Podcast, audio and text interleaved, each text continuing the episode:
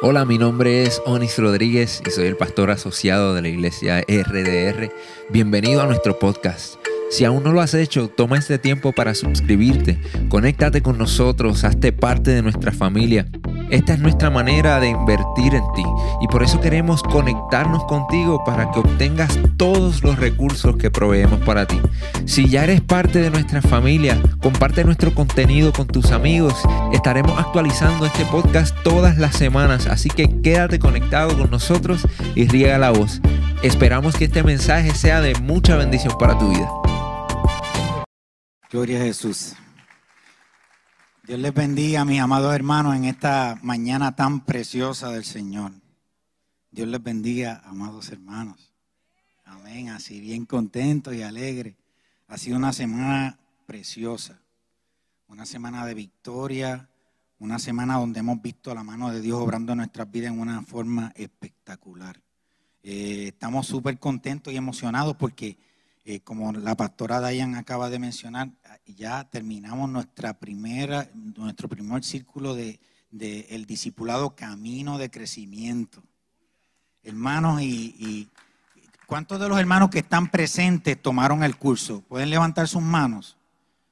Miren, acérquese a uno de esos hermanos. Si usted no ha tomado el discipulado, acérquese a uno de esos hermanos y pregúntele, pregúntele cómo le fue.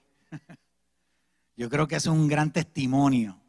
O sea, que esas personas le puedan contar a ustedes de, cómo ellos crecieron en el Señor a través de ese discipulado. Así que para nuestra próxima ronda, anímese, anímese para que, para que vean cómo eso a usted lo va a redarguir tremendamente. Eh, les pido eh, que por favor me acompañen en oración en esta mañana, si son tan amables. Pueden quedarse sentados. Padre, te doy gracias por tu bondad y misericordia. Te pedimos en el nombre de Jesús que tú hables a nuestras mentes y a nuestros corazones. Señor, habla a través de mi mente, habla a través de mi corazón a la necesidad de tu pueblo. Tú conoces la necesidad específica de cada hermano.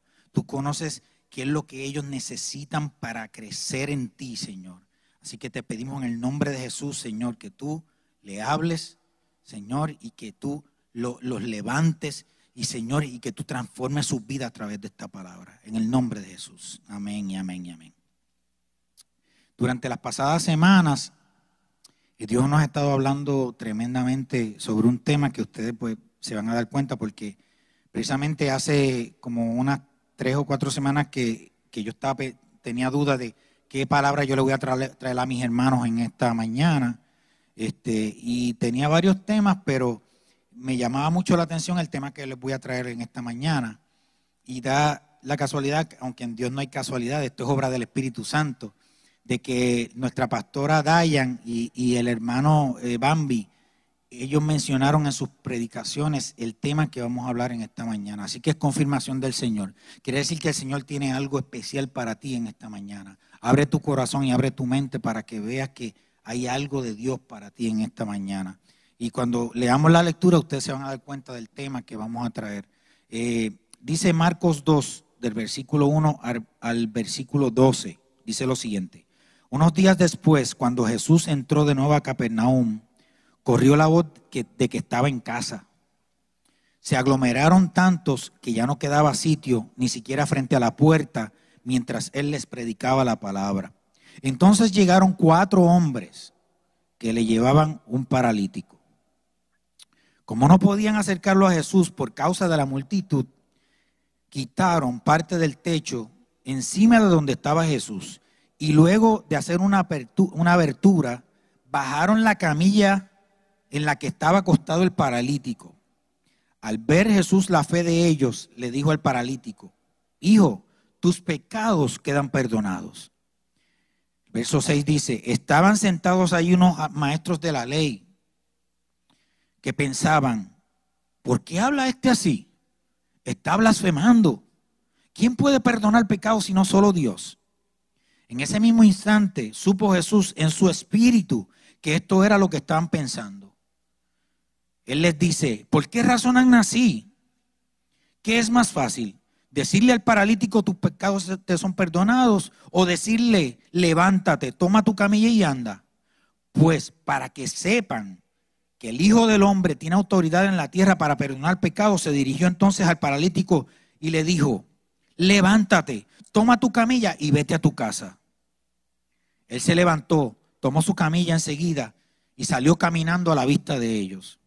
Ellos se quedaron asombrados y comenzaron a alabar a Dios y dijeron, jamás hemos visto cosa igual. Capernaum era una, era una ciudad muy importante en la palabra de Dios, porque era la ciudad donde prácticamente Jesús se había criado. Eh, el, título, el, nombre de Capernaum significa ciudad de consuelo, significa campo de arrepentimiento, significa ciudad de Nahum, a pesar de que el, profeta Nahum no nació ahí, pero se, por alguna razón le llamaban la ciudad de Nahum. Era una ciudad que estaba a orillas del mar de Galilea. Y esta era una ciudad bastante grande. Y, y reconocemos que era grande porque dentro de la ciudad existía una aduana sea, ahí se recaudaban impuestos. Y para que una ciudad fuera grande y fuera importante dentro del, imperio romano, era necesario que esa ciudad tuviera una aduana, un lugar donde recolectaban impuestos. Pero esta misma ciudad fue el lugar donde Jesús vivió gran parte de su tiempo. Eh, cerca de Capernaum fue que Jesús hizo el llamado a sus discípulos. Ahí en Capernaum fue que él libertó a un endemoniado. Ahí en Capernaum fue que sanó mucha gente, incluyendo un leproso. Allí en Capernaum también Jesús predicó muchos mensajes que fueron impactantes y que fueron muy determinantes en su ministerio. Allí fue que él dijo, yo soy el pan de vida. Allí él criticó a los fariseos y le llamó sepulcros blanqueados. Allí habló en contra del materialismo. Por eso es que la gente identificó a la ciudad de Capernaum como el lugar donde ellos podían encontrar a Jesús y trayendo palabras y haciendo milagros sobrenaturales. Hay estos cuatro hombres que mencionan los versículos que yo leí. Ellos llegan con un amigo lisiado ahí en Capernaum. Ellos fueron donde Jesús porque ellos estaban buscando un milagro para esta persona que necesitaba un milagro sobrenatural. Era un caso, donde solo el poder de Dios podía traer sanidad a este paralítico, pero la multitud no dejaba que ellos se acercaran al maestro. Había tanta y tanta gente aglomerada en la puerta que no permitían que ellos llevaran este hombre que tenía una necesidad de, de una sanidad sobre milagrosa o sobrenatural, no permitían que este hombre llegara donde el maestro. ¿Qué hicieron estos cuatro hombres para que el paralítico recibiera el milagro que necesitaba? Ellos hicieron la siguiente pregunta. ¿Qué es lo que tenemos que hacer para tener acceso al milagro? ¿Qué es lo que tenemos que hacer para que, para que haya una manifestación sobrenatural en la vida de este hombre que lo necesita? Lo primero que ellos hicieron fue buscar la fuente del milagro. ¿Sabes lo que ellos dijeron? Vamos a acercarlo a Jesús.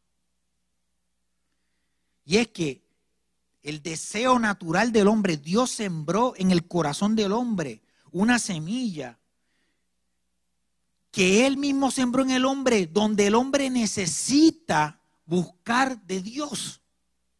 Es una necesidad que tiene el hombre innata de la búsqueda de Dios.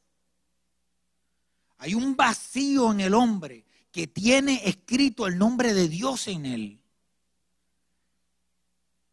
Y este deseo que todos nosotros tenemos, que viene, proviene de una semilla que Dios sembró en nosotros, conecta todo lo que nosotros somos, nuestro ser completo, a esa búsqueda, a esa búsqueda y a llenar esa necesidad que tenemos en nuestras vidas.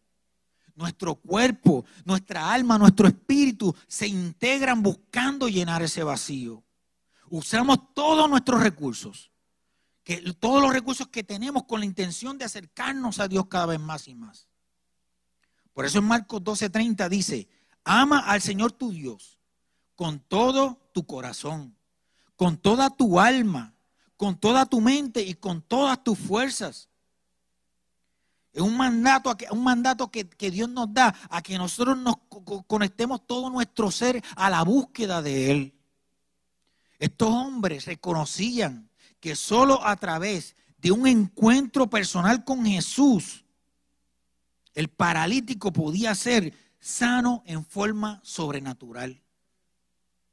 Tengamos claro que la solución a, a nuestras necesidades y a nuestros problemas no está en ningún hombre, no está en las manos de ningún hombre. Pero Dios usa a los hombres para, para suplir tu necesidad. Dios conoce tus necesidades y Él usa todos los recursos que Él ha creado para llenar tu necesidad. Él suple tu necesidad. Miren lo que dice Filipenses 4:13. Pues Dios es quien produce en ustedes tanto el querer como el hacer, para que se cumpla su voluntad.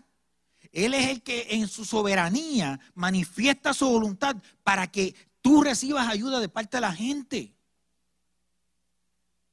Tenemos que buscar de Dios porque Él es quien suple todas nuestras necesidades. Lo que necesitamos está, proviene, viene de parte de Dios. El Salmo 103, del 3 al 5 dice, Él es quien perdona todas tus iniquidades. Él es el que sana todas tus dolencias. O sea, Él perdona, Él sana. Él, él, es el que rescata del hoyo tu vida. O sea, Él perdona, sana, rescata. Luego dice, Él te corona de favores y misericordias. Él es el que sacia de bien tu boca, de modo que tú te rejuvenezcas como el águila. Dios es la fuente que suple tu milagro. Él suple lo que tú necesitas. Él es el que te suple el perdón. Él es el que te sana. Él es el que te rescata. Él es el que te corona de favores. Él sacia de bien tu boca. Y es, Él es el que te rejuvenece. Lo próximo que ellos hicieron fue salir de la multitud. Como dice como dije anteriormente, la, gente no permitía que acercaran el, paralítico a Jesús porque se, amontonó frente a la puerta. No permitían que ellos llevaran el paralítico. ¿Por qué? Porque esta, esta multitud sabe lo que estaban buscando, experiencias sobrenaturales. Ellos estaban buscando las experiencias sobrenaturales. ¿Saben por qué? Porque estas, las experiencias sobrenaturales son llamativas y son emocionantes. Al hombre le gusta ver milagros.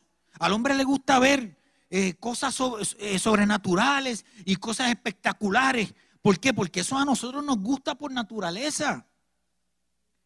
Por eso es que la gente constantemente está buscando donde hay milagros y prodigios, porque por naturaleza al hombre lo sensacional le llama la atención.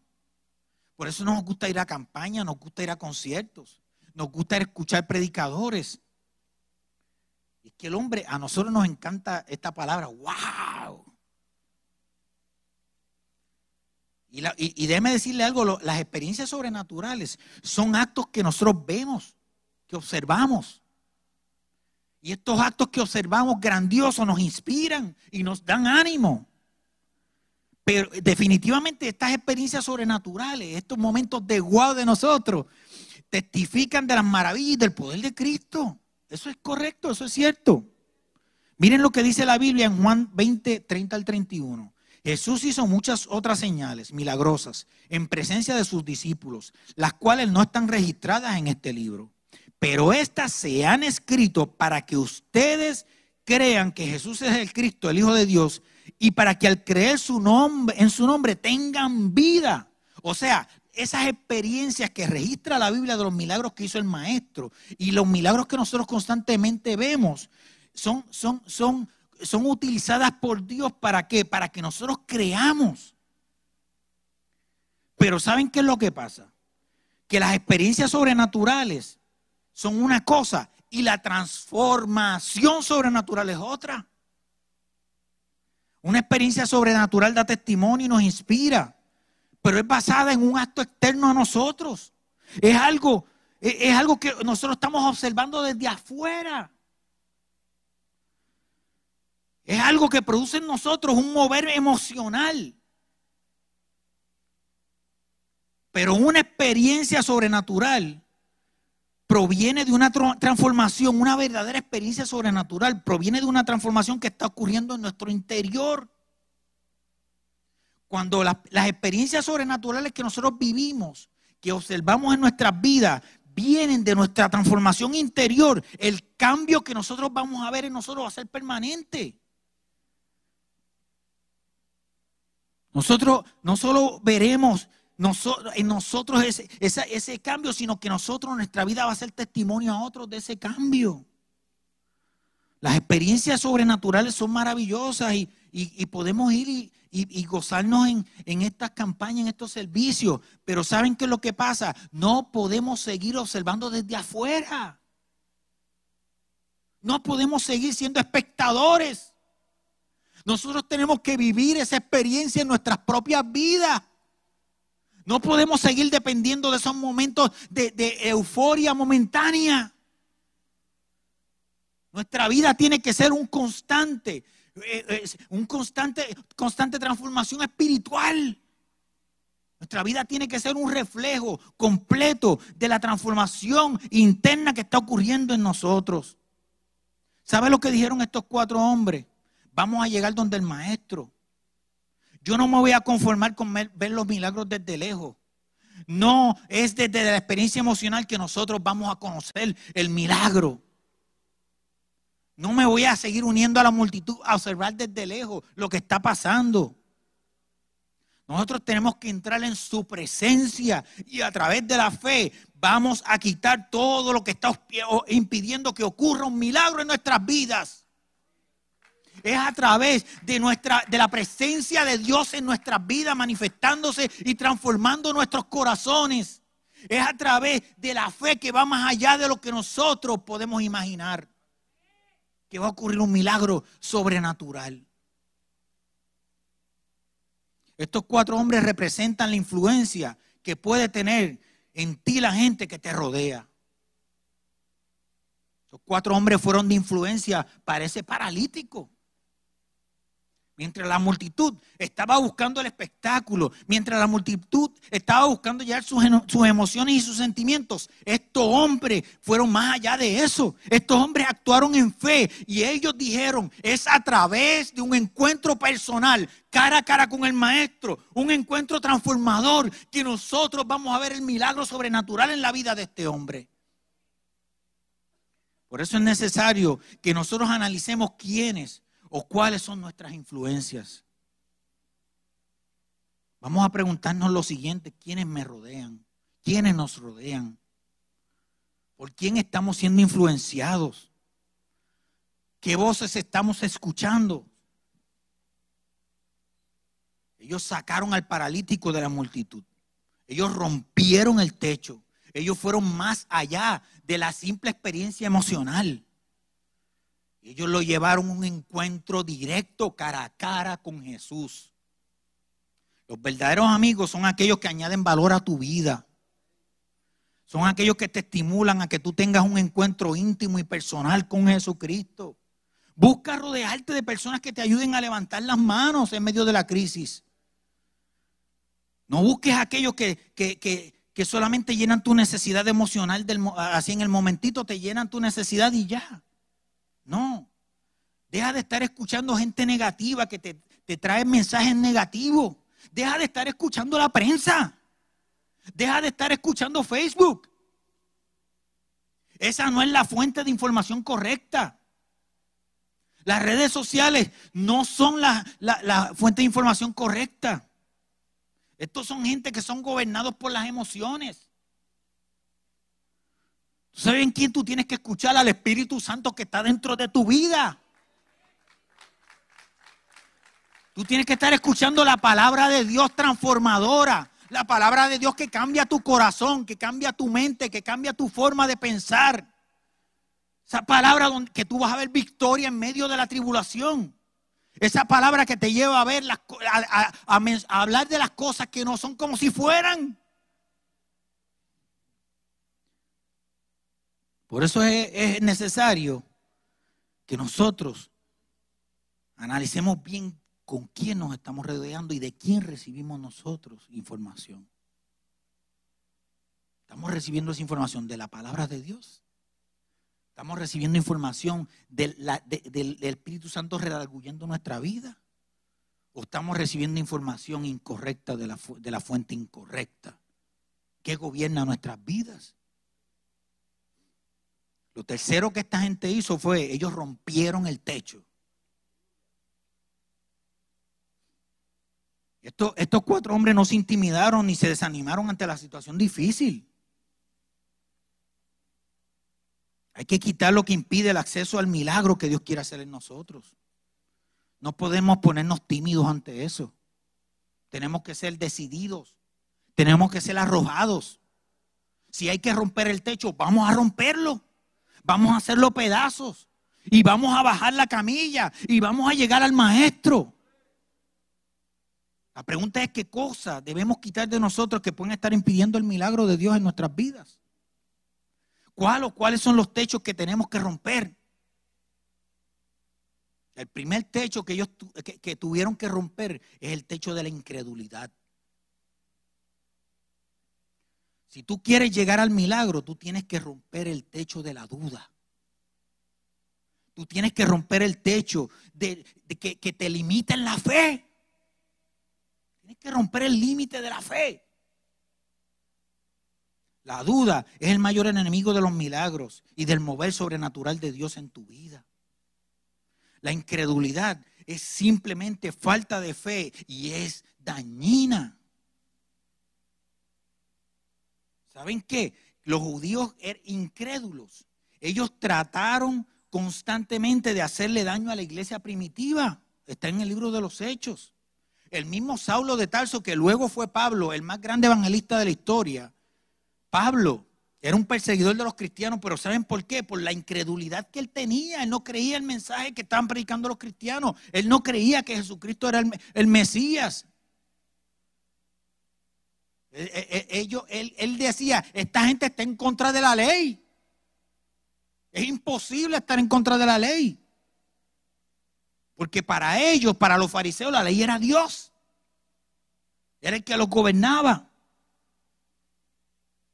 Pero la Biblia a mí me dice que sin fe es imposible agradar a Dios. ¿Sabe? La Biblia no me dice a mí siendo incrédulo, dice sin fe es imposible agradar a Dios. O sea, yo agrado a Dios a través de la fe. La Biblia me dice a mí, si tú tuvieras fe como un grano de mostaza. Amados, ¿ustedes han visto un grano de mostaza alguna vez? Este, esto me lo regaló un pastor amigo mío en una ocasión que fue a, a visitar Jerusalén. Esto está lleno de cientos de semillas de mostaza. Cientos. Este pequeño frasco. ¿Qué quiere decir esto? Que si a mí Jesús me dice que si tengo fe como un grano de mostaza, que es suficiente para mover las montañas que hay en nuestra vida, que es suficiente para romper nuestro techo y tener acceso a lo sobrenatural. No es mucho lo que necesitamos. Quiere decir que si no hemos roto el techo, que si no hemos movido montañas, porque no tenemos ni siquiera esa poquita de fe.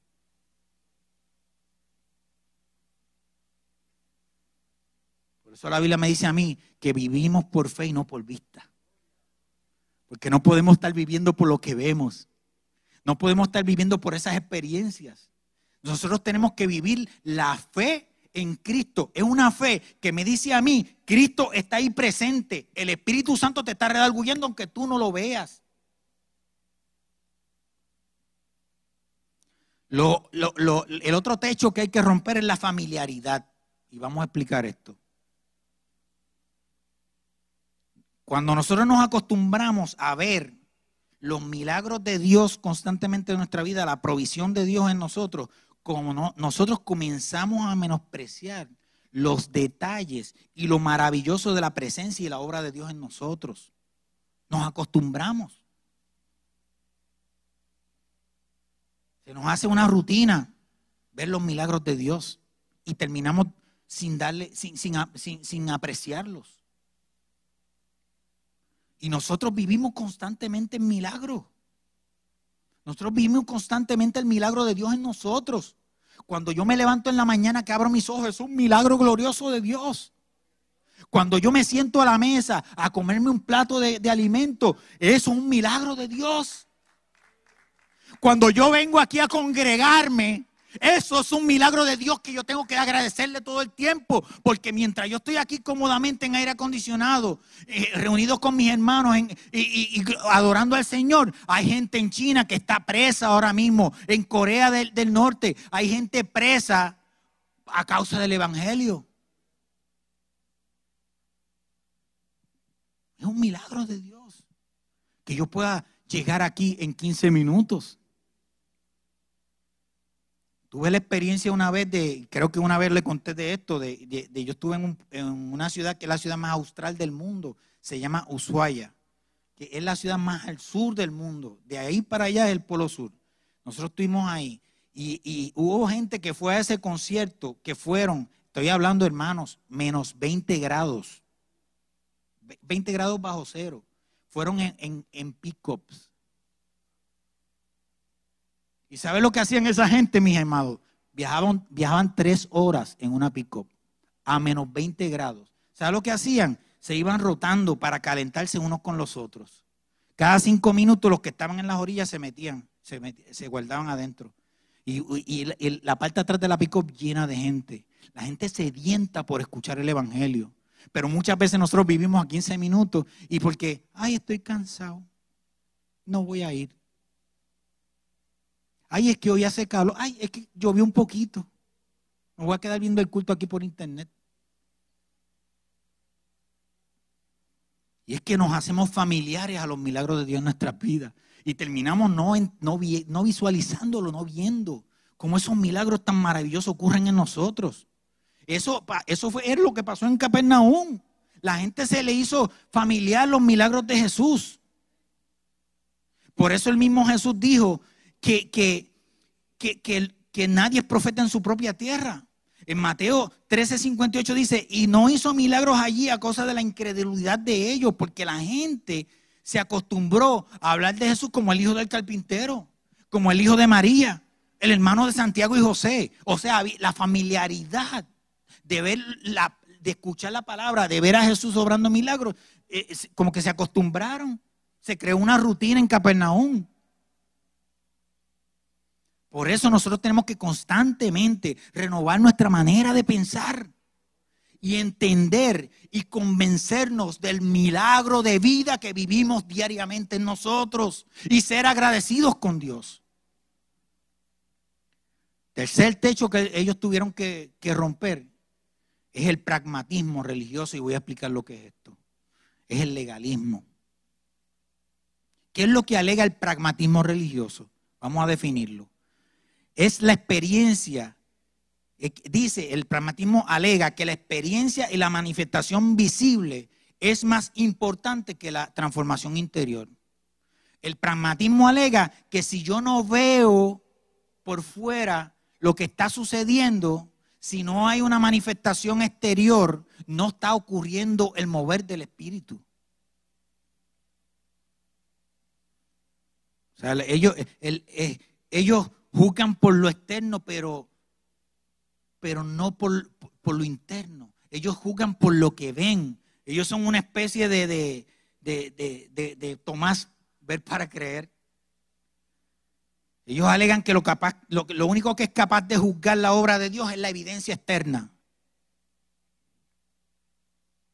El legalismo nos puede llevar a juzgar todo lo que no se amolda a nuestra opinión. Si yo no lo veo, no lo creo puede llevarnos a mirar a través del cristal de la ley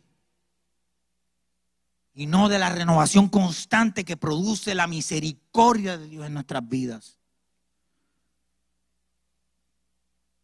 Para los religiosos era más importante la ley, era más importante el pragmatismo que el proceso de Dios en el corazón del hombre. Y el legalismo es el recurso que usan los pragmáticos para juzgar y para tratar de controlar pero la realidad es que el legalismo solo busca sanar los síntomas, pero el legalismo no sana la enfermedad. ¿Saben por qué? Porque el legalista se avergüenza de los síntomas. Pero no sana la enfermedad. Es como, como la persona que tiene lepra en los tiempos antiguos y se, vestían con un montón de ropa para que la gente no viera que tenía la lepra. Tapaban la lepra, pero ahí estaba la lepra. pero se movían entre la gente. Pues eso fue una de las razones por la peste bubónica. Porque cuando la gente se enfermaba, no, no decían que estaban enfermos. Nosotros estamos sufriendo una pandemia ahora mismo que es un ejemplo de esto. Ahora, ¿cómo respondió Jesús a los legalistas? ¿Cuál era el mensaje de Jesús a los legalistas? ¿Cómo ¿Cuál era la visión de Jesús en cuanto a esto? La respuesta de Jesús a la fe de estos hombres no fue enfocada en la necesidad física, sino que estaba dirigida al hombre interior. Por eso fue que Jesucristo, cada vez que sanaba, lo primero que él decía, tus pecados son perdonados. Porque a Jesús le interesaba más tu enfermedad que la manifestación de la enfermedad. Él quería sanar la enfermedad. Él no quería nada más que curarte la llaga, porque él sabía que si sanaba la enfermedad, tú ibas a reflejar en tu exterior la sanidad. Eso se iba a reflejar en forma automática. Los religiosos se escandalizaron rápido porque no creían en la divinidad de Jesús, no, no creían que Jesús era Dios. No creían que Jesús tenía la capacidad de decirte, perdono los pecados. Miren, la prioridad de Dios es transformar nuestro interior. Porque en la medida que nosotros seamos prósperos, transformados en nuestro espíritu, así será prosperado todo nuestro ser. Cuando hay una transformación interior, tu exterior siempre va a reflejar lo que no siempre tu exterior va, tu exterior va a reflejar en el estado interior. Voy a repetir eso. Cuando hay una transformación en tu interior, siempre tu exterior va a, reflejar esa transformación. Pero va a haber casos donde tu exterior no va a reflejar lo que hay en tu interior. ¿Por qué? Porque estás tapándote con ropa la lepra. Porque la verdadera lepra se refleja cuando te quitas la ropa. Cuando están las llagas ahí presentes. Por eso la Biblia me dice a mí, busca el reino de Dios su justicia y todo lo demás viene por añadidura.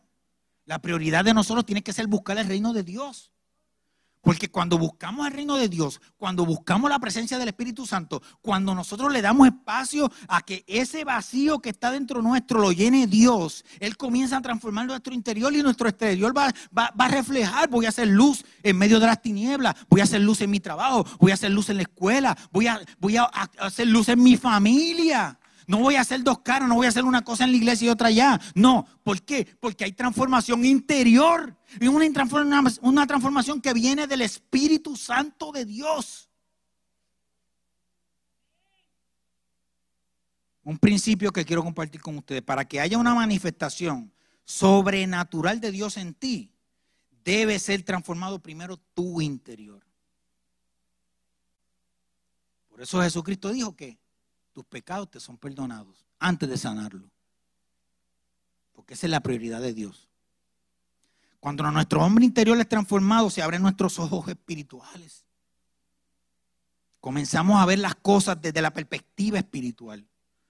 Vemos la victoria en medio de la dificultad. Vemos la obra de Dios manifestada en nosotros. Nosotros comenzamos a vivir y a sentir su poder redarguyéndonos y actuando en nosotros y desde nosotros. Y ejemplo de esto es el, eh, de esto es el caso de Eliseo y su siervo.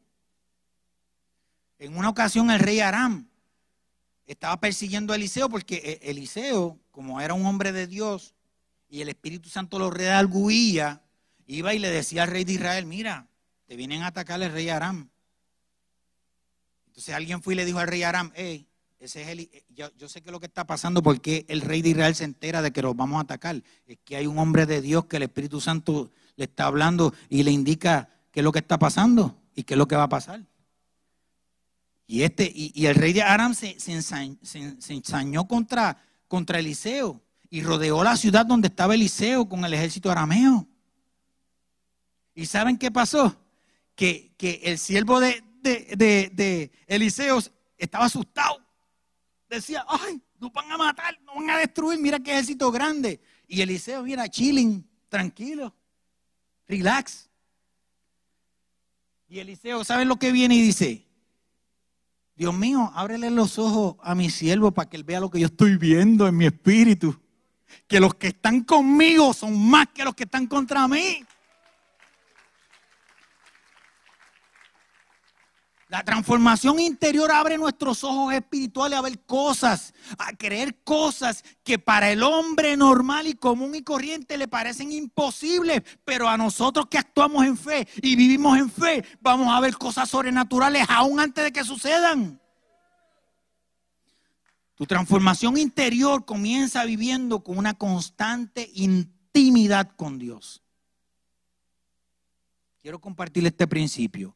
Una experiencia sobrenatural en tu vida comienza con una relación personal e íntima con Dios. Por eso era que era importante que ellos rompieran el techo para que el paralítico llegara justo donde estaba Jesús. Para que el paralítico tuviera un encuentro directo con el Señor. Tu crecimiento espiritual no depende exclusivamente de venir a congregarte. No es exclusivamente de eso, sí es importante. Pero tu crecimiento espiritual depende en gran medida de tu tiempo a solas con Dios. Se supone que cuando nosotros nos congregamos, se manifieste en nuestra congregación lo que nosotros hemos logrado en nuestra intimidad. Dios quiere bendecirnos. Dios quiere restaurarnos. Dios quiere renovarnos. Él quiere prosperarnos. Pero para que su bendición se manifieste en la dimensión física, en la dimensión material, tiene que ocurrir una transformación en tu mundo espiritual.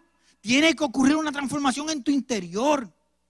Cuando nosotros no hemos sanado heridas del pasado, cuando nosotros no hemos sanado nuestro interior, cuando tenemos rencor, envidia, orgullo, cuando nuestras actitudes y nuestras conductas nos separan de Dios, nosotros nos volvemos dependientes más de las emociones externas para llenar esa necesidad almática emocional.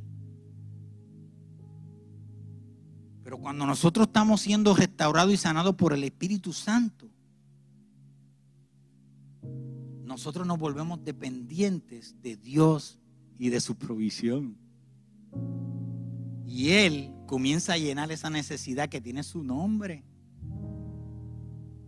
Para el paralítico los cuatro amigos representaban la dependencia emocional. Él dependía de la acción de otras personas, de que otros lo cargaran, de que otros lo motivaran, de que otros le digan, hey, eh, vamos, gózate, hey. Y, así, ¿saben que Tu libertad total, total, vendrá cuando dejes de depender de un ambiente favorable y de emociones favorables para sentirte bien. Cuando tú comienzas a vivir el shalom, cuando tú comienzas a vivir en paz en medio de la tormenta, aún en medio de la dificultad, entonces tú vas a disfrutar de lo que es la verdadera libertad. Esa que no depende de que tú te sientas bien. Esa que no depende de que tu ambiente sea favorable.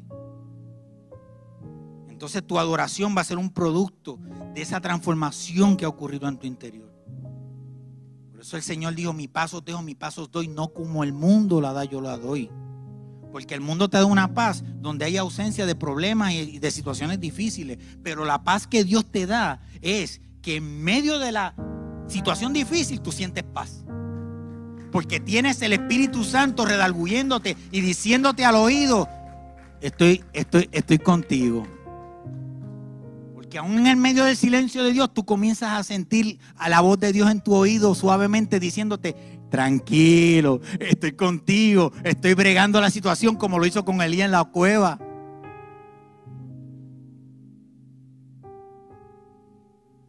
No dependa solo de las manifestaciones y experiencias sobrenaturales externas para alimentar tu fe. Estas alegrías, los momentos emocionantes, van a venir. Pero ¿sabes cuándo van a venir? Cuando tú vivas una vida victoriosa en Cristo Jesús. Cuando tú empieces a entender lo que es paz en medio de la tormenta. Una vez dijo un predicador, no tienes que pedir al alma que coopere con el Espíritu Santo. Dios no necesita ayuda. Y nosotros, una iglesia emocional, almática, va a depender siempre de las experiencias emocionales y almáticas. Pero una iglesia espiritual como el Rey de Reyes va a depender de la obra del Espíritu Santo. Por eso Jesucristo nunca operó en lo emocional como prioridad. Jesucristo operaba en lo espiritual. Él le daba prioridad a lo espiritual. Dejaba que lo espiritual influyera y transformara tu vida. Cuando depende solo de lo emocional, tú vas a escuchar la palabra, pero tú solo vas a recibir y vas a aceptar lo que está dentro de tu idiosincrasia, lo que, lo que te, te gusta. Pero la, la, verdad es que, la realidad es que la verdad es dolorosa muchas veces. Pero lo que nos va a hacer libres es la verdad. Por eso Jesucristo dijo, yo soy el camino, la verdad y la vida. Y nadie viene al Padre si no es a través de esa verdad. Si no es a través de mí. Voy a resumir con esto. Si quieres ver una manifestación de Dios en tu vida, tú tienes que romper el techo.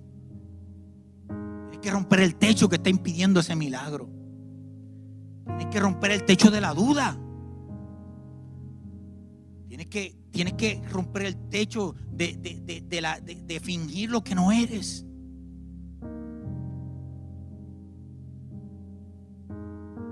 Tienes que ser valiente.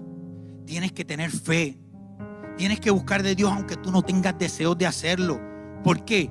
Porque tú crees en fe lo que Dios está haciendo en ti. Es creer en fe. Y la fe es la confianza. La fe es la certeza. Aunque tú no lo veas, está ahí presente. Por eso la Biblia dice, mira que te mando que te esfuerces y seas valiente. No temas ni desmayes, porque Jehová, porque el Señor el Espíritu Santo está contigo en todos los momentos de tu vida. No te dicen los momentos favorables, te dicen todos, en los momentos difíciles, en la tribulación, en las alegrías, en las emociones, en los cánticos, pero también en el llanto, en la muerte y en la tristeza. Ahí Dios está redarguyéndote. Por eso es que el poder y la autoridad que tuvo la iglesia del libro de los Hechos está basado en la búsqueda ferviente de la presencia de Dios. En oración, en su confianza y fe en las promesas de Dios. Ahí estaba la clave de la iglesia primitiva. La búsqueda ferviente de la presencia de Dios en sus vidas. Si Dios con nosotros, ¿quién contra nosotros? Y saben que en esa iglesia primitiva había manifestaciones sobrenaturales poderosas donde se abrían las cárceles, la gente era sana, donde el poder del Evangelio no era detenido ni por la muerte. Había manifestaciones sobrenaturales, pero no para complacer las emociones de la gente, sino que esas manifestaciones sobrenaturales eran las consecuencias del poder del Espíritu Santo obrando en la iglesia. En Hechos 4:31 dice, Después de haber orado, ¿qué hicieron primero? Orar, buscar de Dios, la presencia de Dios. No dijeron después de haber cantado, no dijeron después de haber brincado y saltado, después de haber orado. Tembló el lugar en que estaban reunidos. Todos fueron llenos del Espíritu Santo y proclamaban la palabra de Dios sin temor alguno. Porque la búsqueda de Dios íntima personal es la que te va a dar la valentía para tú enfrentar las situaciones difíciles. Y vas a ver la manifestación del Espíritu Santo en tu vida. Yo voy a cerrar con esta lectura.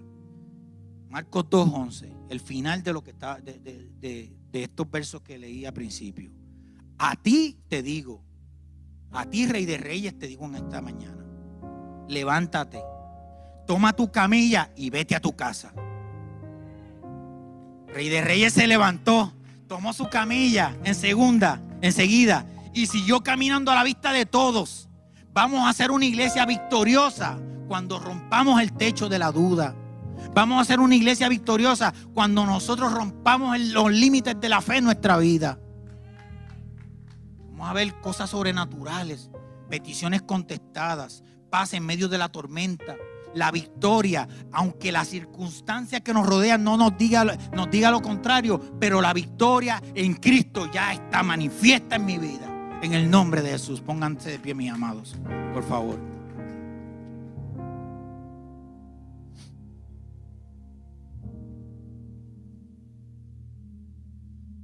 Buscad el reino de Dios y su justicia. Y todo lo demás será una consecuencia lógica. Pero la prioridad tiene que ser la búsqueda de Dios. Padre, te presento esta palabra que ha sido predicada, Señor, y te agradezco, Padre amado, porque tú muestras tu misericordia para con nosotros, alimentándonos con tu palabra, redarguyéndonos con tu palabra y mostrándonos a nuestras vidas los secretos que tú tienes guardados para tus hijos, Señor. Secretos para nosotros vivir vidas victoriosas, Señor. Te pedimos en el nombre de Jesús que esta palabra cale profundo en los corazones de la gente. Cala profundo en mi corazón, transfórmanos, Señor. Transfórmanos, Padre amado.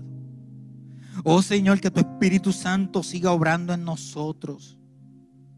Que el reflejo de tu luz, que nosotros entendamos que es luz y sal de la tierra, Padre amado nosotros seamos inspiración al mundo, que vean en nosotros el reflejo de ti y de cómo tú transformas las vidas y nos haces victoriosos, Señor. Gracias, Padre amado, por todo. En el nombre de Jesús. Amén y amén. Dios los bendiga, mis amados hermanos. Gracias por conectarte con nosotros.